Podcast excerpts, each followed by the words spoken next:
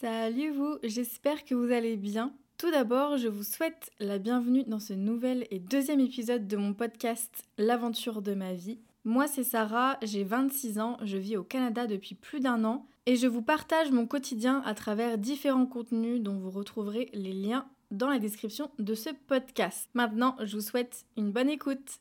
Avez-vous déjà eu l'envie incommensurable de vouloir tenter une vie seule, qui plus est à l'étranger, loin de tout repère? Eh bien, ça a été mon cas il y a plus d'un an. Je peux vous dire que ça a été un sacré défi, mais finalement, ça en vaut la peine.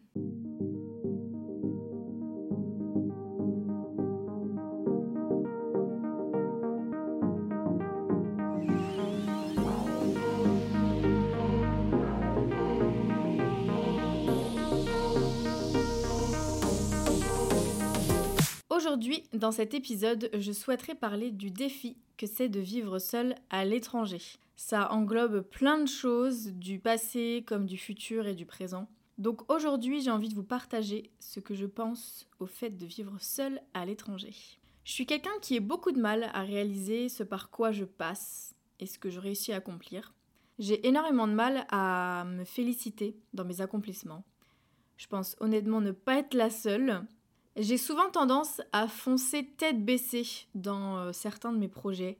Je réfléchis un peu avant d'agir, puis euh, c'est parti, une fois que je suis dedans. Je vis la chose tout simplement, ce qui diffère totalement d'un autre côté de ma personnalité, qui est tout simplement hypersensible et qui se pose un milliard de questions. Je ne vais pas dire que je vis avec plusieurs personnes dans ma tête, absolument pas. Mais voilà, j'ai deux facettes de ma personnalité. Et ce qui fait que voilà, il y en a une qui euh, Parfois, elle ne se pose aucune question pour certains actes et décisions. Je réfléchis même pas, quoi. Et c'est exactement ce qui s'est passé quand j'ai décidé d'aller vivre seule au Canada.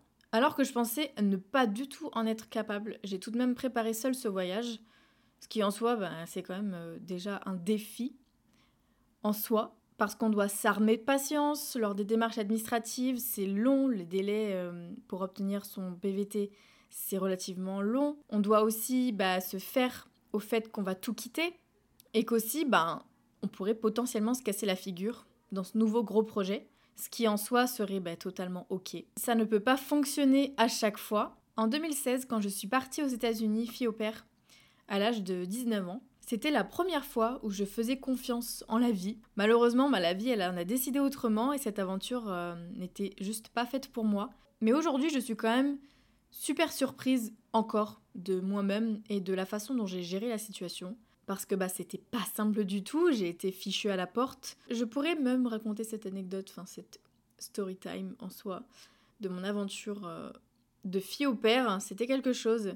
Donc oui, ça a été le fait de se retrouver seule du jour au lendemain avec mes valises dehors dans la rue, de trouver un logement en une journée. Mais avant de partir, c'était aussi de stopper tout ce que j'avais aux États-Unis, donc fermer mon compte en banque. Et franchement, si je me rappelle bien, dans le mood dans lequel j'étais, j'étais vraiment déjà, je pense, soulagée de terminer cette histoire-là. Et ouais, juste, euh, j'étais contente de rentrer, je pense. Et j'ai fait les choses sans me poser de questions. Ça a été assez fluide, on va dire. Ce qui fait que c'était un gros défi de retourner à l'étranger avec le souvenir de cette expérience un peu foireuse, j'ai envie de dire, mais qui m'a quand même appris beaucoup de choses sur moi-même, sur la vie et autrui.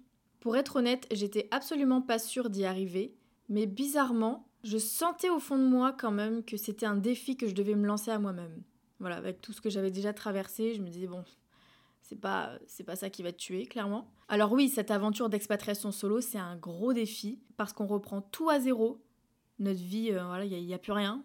On est obligé de tout. Alors ça dépend bien sûr où vous en êtes quand vous êtes en France. Il y en a certains qui vont venir ici sachant qu'ils vont rentrer en France à un moment donné. Donc il y a beaucoup de personnes qui ont encore une vie en France et c'est correct. Je veux dire, on n'est pas tous au même niveau. On n'est pas tous égaux face à ça, face au fait de partir et de ne plus rien laisser derrière soi à part peut-être ses proches. Donc en mon cas, c'était reprendre tout à zéro. C'est aussi le fait de faire face à une solitude qui est comme difficile à accepter les premiers mois. Puis je pense aussi que chaque personne a une personnalité différente et on va gérer ces aspects-là d'une façon propre à chacun.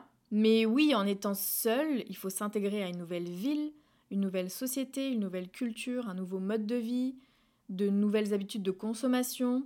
Le choc des cultures aussi, il peut être super difficile si vous n'avez jamais voyagé ou bien que votre esprit n'est pas assez ouvert vers la nouveauté. Donc c'est bien pour ça que en général quand on voyage beaucoup, quand on a déjà voyagé, on a quand même une ouverture d'esprit qui est présente. Mais si c'est votre premier voyage, ben oui, même si ça parle français ici, il va falloir se réadapter quand même. Et aussi, le plus gros défi dans tout ça, c'est surtout d'accepter de vous laisser le temps.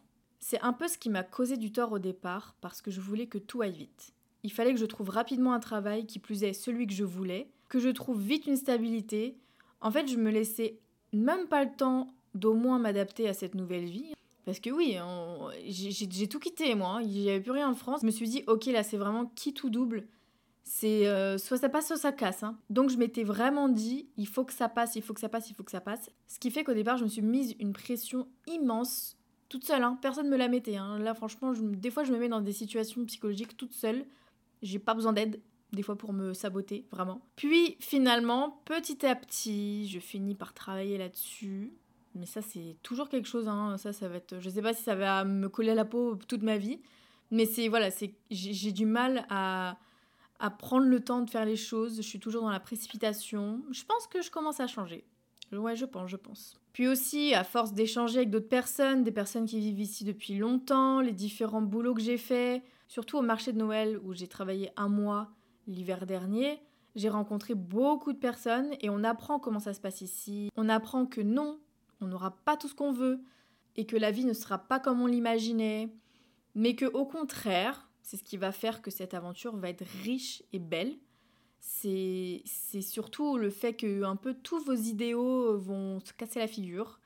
Mais c'est vraiment pas grave. Je pense que ça fait partie aussi de, de ça, de cette aventure-là, de cette expatriation, d'un peu nous faire redescendre notre piédestal. Parce qu'on vient ici en grand euh, conquérant, là, mais, euh, mais non, on est, on est des petits êtres là, et, et oui, il faut qu'on redémarre tout de zéro, et c'est pas grave, c'est ok.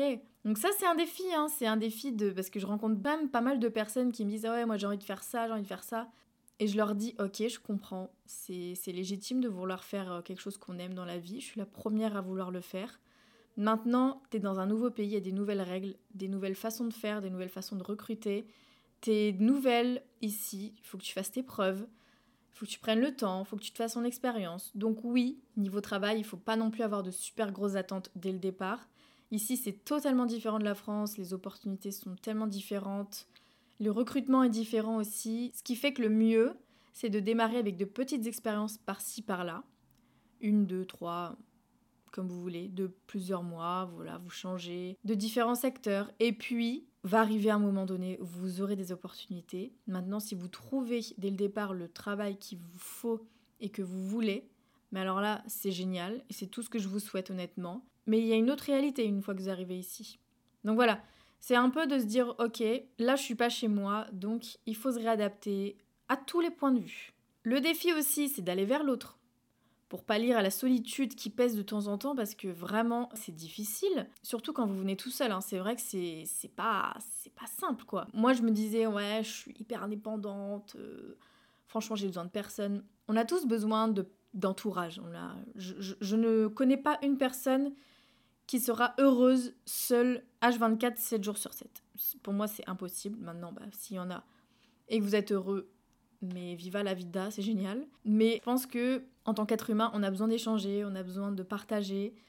Et oui, au départ, moi je me suis dit punaise, il faut vraiment que j'ai plein d'amis là, faut et bah c'est pas comme ça non plus que ça se passe.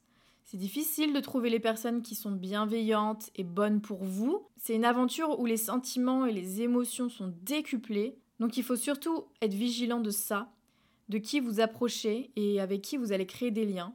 Il n'y a pas de bonnes intentions tout le temps. Dès que vous allez parler à quelqu'un, sympathiser, ne croyez pas que ça va devenir votre meilleur ami. Parce que c'est vrai que quand on est dans cette aventure-là, on est tellement seul, on est tellement déboussolé et euh, comment dire remuer là dans notre vie et dans nos repères que finalement, dès qu'on va trouver quelqu'un qui voilà qui est, sympa, qui avec qui on échange bien, avec qui on parle, on va se raccrocher à ça, on va se dire ah c'est super, c'est trop bien. Finalement, voilà, les jours vont passer, les semaines vont passer. Soit la personne ne reste pas au même endroit que vous, elle va partir, donc forcément, les liens vont se stopper. Ou alors, ben, vous apprenez, voilà, bon, bah voilà, ça va pas le faire au final. C'est super compliqué. Euh, Toutes les personnes que vous croiserez dans votre aventure, qui croiseront votre chemin, ne seront pas toutes vos amies et c'est vraiment pas grave. Pendant un temps, j'ai eu énormément de mal à trouver les personnes qui me correspondaient, j'étais quand même assez seule. Et oui, devenir seule ici, ça m'a fait le plus grand bien parce que finalement, j'ai réussi à trouver, à capter un petit peu les caractères dont j'avais besoin en tant qu'amie, ce que ces personnes-là pouvaient m'apporter et ce que moi je pouvais leur apporter. Donc vraiment là c'est une grosse introspection hein, par contre, hein. là c'est un défi, mais finalement ça devient une grosse introspection et vous réussissez finalement à vous dire ah ouais ça c'est le genre de personne que j'aime avoir autour de moi et, et voilà ça dépend de votre caractère, ça dépend de votre personnalité, plein voilà. Il y a tellement de critères que finalement, là, moi, je vous parle de mon expérience, mais ce sera peut-être pas forcément la vôtre. Mais je parle en connaissance de cause et voilà, je suis passée par là, donc je me dis que ça peut quand même servir à certaines personnes. Prenez le temps de vous reconstruire ici.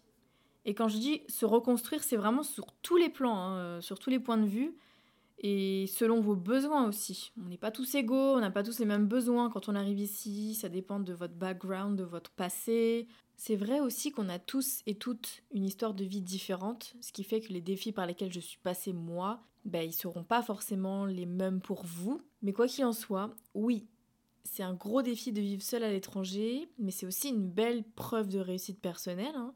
Quand vous vous retournerez euh, pour constater tout ce que vous avez accompli, j'ai juste un conseil à vous donner, c'est souriez. Prenez-en conscience. Car oui, bah, on en est tous capables, et ces aventures d'expatriation, elles seraient vraiment pas appréciables sans un petit défi, vous croyez pas? J'espère vous avoir évoqué à peu près tout ce que je pensais sur euh, le fait de vivre seul à l'étranger et quel défi ça peut être. Je pense qu'après ça, vous ferez quand même une meilleure idée de ce qu'est euh, la vie seule à l'étranger, du moins les débuts. Parce que c'est vrai que voilà, au début, on a peut-être tous les mêmes appréhensions, mais plus ça va et plus vous allez prendre confiance en vous et vous verrez, ça va changer beaucoup votre vision de la chose. Alors ayez confiance et le reste suivra, mais surtout saisissez chaque opportunité pour euh, en apprendre plus sur vous-même, en apprendre plus sur la vie et sur les autres. C'est tout pour moi, je vous remercie si vous êtes arrivé jusqu'à la fin de cet épisode. Surtout n'hésitez pas à le partager. Comme pour le premier épisode, je vous attends sur Instagram en DM parce que c'est vrai que c'est un bon moyen aussi pour vous de pouvoir me dire ce que vous en pensez. D'ailleurs, je tiens à vous remercier pour l'accueil que vous avez fait au premier épisode. Je m'attendais pas du tout à ça, mais j'ai été agréablement surprise. Alors gros cœur sur vous, je vous remercie et on se retrouve bientôt pour un nouvel épisode. Sinon sur YouTube avec une nouvelle vidéo et bien entendu sur Instagram. Bisous